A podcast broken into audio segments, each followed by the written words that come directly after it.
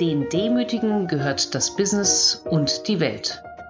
Eine Podcast-Reihe von mir, Franziska Frank, zum Thema Demut und Führung. In diesem Beitrag geht es darum zu sehen, was bringt eine demutsvolle Führungskraft ihren Mitarbeitern.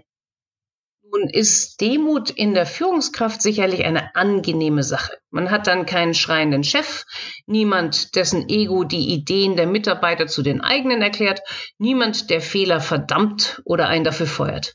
Aber hat so ein Verhalten messbare Vorteile? Und wenn ja, wie kann man die eigentlich genau messen? Die Antwort wird Sie natürlich jetzt kaum überraschen.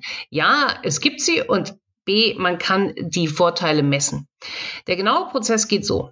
Forscher lassen Mitarbeiter ihre Führungskräfte zuallererst anhand der Unterelemente, die wir schon kennengelernt haben, von Demut evaluieren. Der zweite Schritt hängt davon ab, was genau getestet werden soll. Ist es Mitarbeiterzufriedenheit, dann wird diese direkt mit Fragen an die Mitarbeiter gemessen und dann ausgerechnet, ob die Demut der Führungskraft in irgendeiner Form mit der Zufriedenheit der Mitarbeiter korreliert.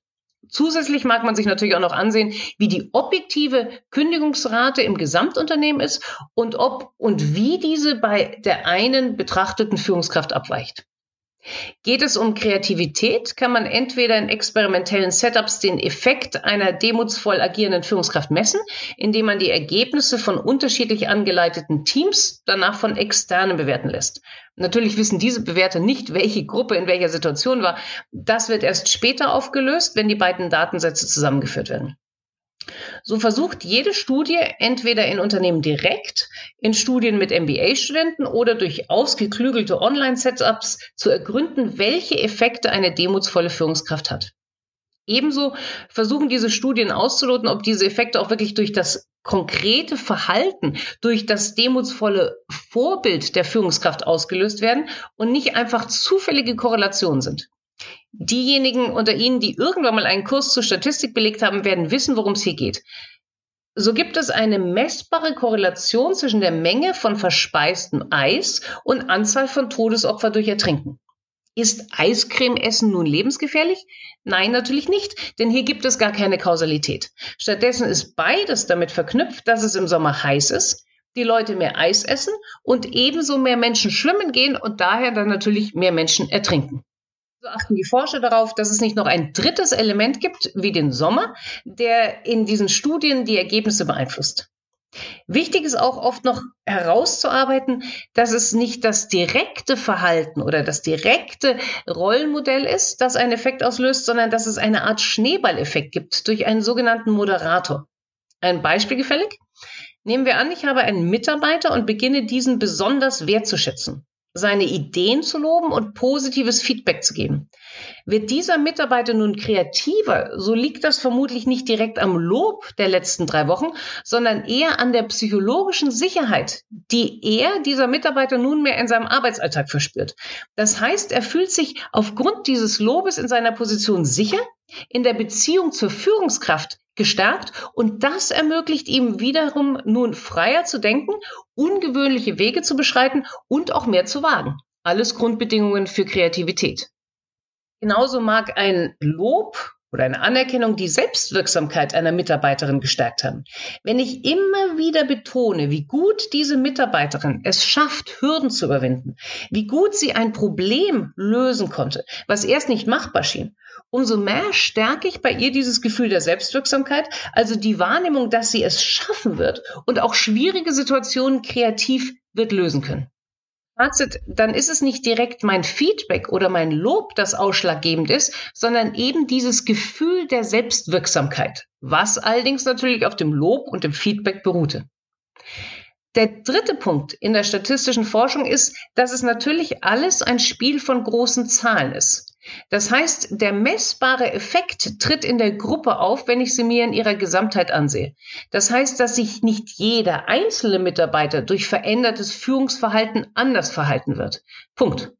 Denn vielleicht mag der einzelne Mitarbeiter den eigenen Job nicht und nichts, was ich tue, könnte ihn kreativer machen. Oder die Mitarbeiterin ist gerade von privaten Dingen bedrückt und hat gar keine Zeit, sich den schwierigen Aufgaben zu stellen, hat gar keinen Raum für Selbstwirksamkeit. Das heißt, wenn wir jetzt in diesen und in den nächsten Beiträgen etwas zu messbaren Effekten hören, so ist das keine Garantie dafür, dass Sie durch ein ähnliches Verhalten bei jedem Mitarbeiter den gewünschten Effekt erzeugen werden.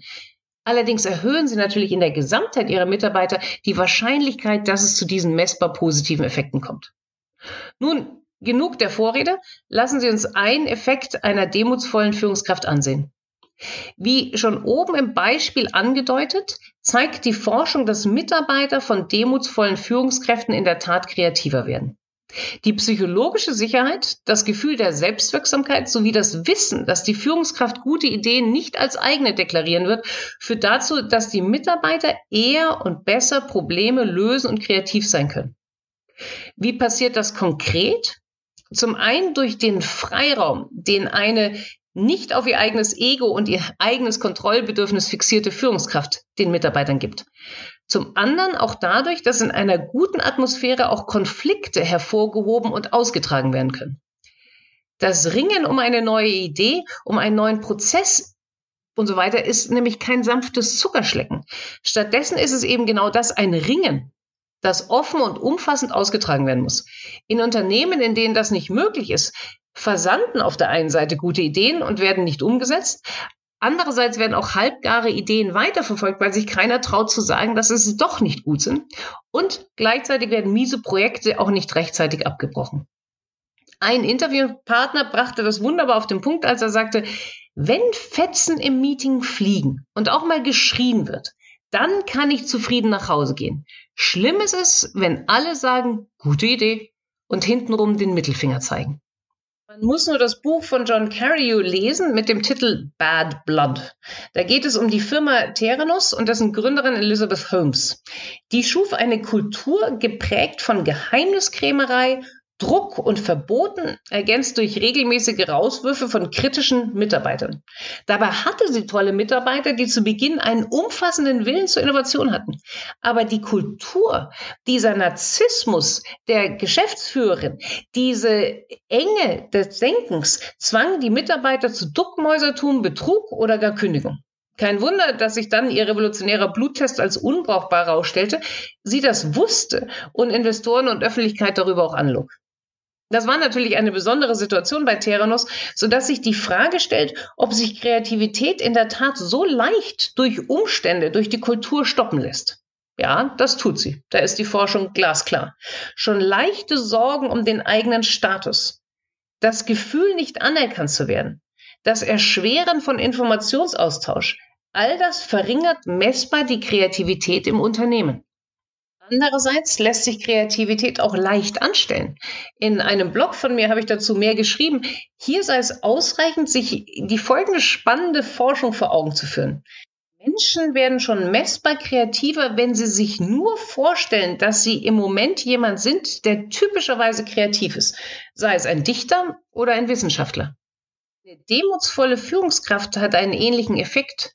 Sie erlaubt den Mitarbeitern, dass diese tatsächlich alles, was in ihnen steckt, gerne rausholen, sowie dass sie sich sicher fühlen, Bedenken zu äußern und für ihre Ideen zu kämpfen. Ein Beispiel gefällig, was sozusagen an Kreativität durch demutsvolle Führungskräfte kommen kann.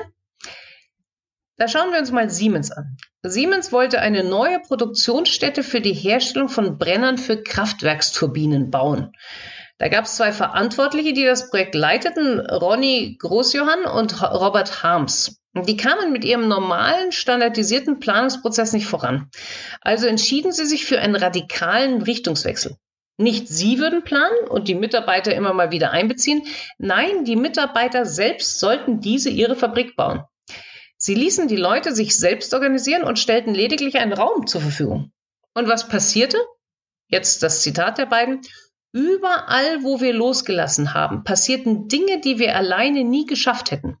Mitarbeiter, die vorher 20 Jahre lang schweigend an ihrer Schleifmaschine ihre Arbeit gemacht hatten, diskutierten plötzlich lautstark mit, standen für ihre Ideen ein und übernahmen Verantwortung in den Diskussionen um die Gestaltung der Fertigung und um sechsstellige Budgetfragen. Das Ergebnis nach einem halben Jahr erfolglosen Stillstands mit dem alten Prozess war es plötzlich nur noch unsere Aufgabe, den Freiraum zu schaffen und das Wissen der Leute zusammenzubringen. Nun war diese Situation vielleicht sehr ungewöhnlich bei Siemens. Auch die Möglichkeit, so offen und wertschätzend an ein Projekt heranzugehen, mag tatsächlich nicht in jedem Unternehmen oder in jedem Fall möglich sein. Aber die erste Lehre aus der Forschung bleibt bestehen. Eine demutsvolle Führungskraft erhöht messbar die Kreativität und Innovation im eigenen Bereich. Da bleibt mir nur, Ihnen eine demutsvolle Woche zu wünschen, in der es Ihnen vielleicht gelingt, die Kreativität von sich selbst und von Ihren Mitarbeitern durch demutsvolles Verhalten zu stärken. Mehr zum Thema in meinen Blogs und im bei Springer Gabler erschienenen Buch Mit Demut zum Erfolg.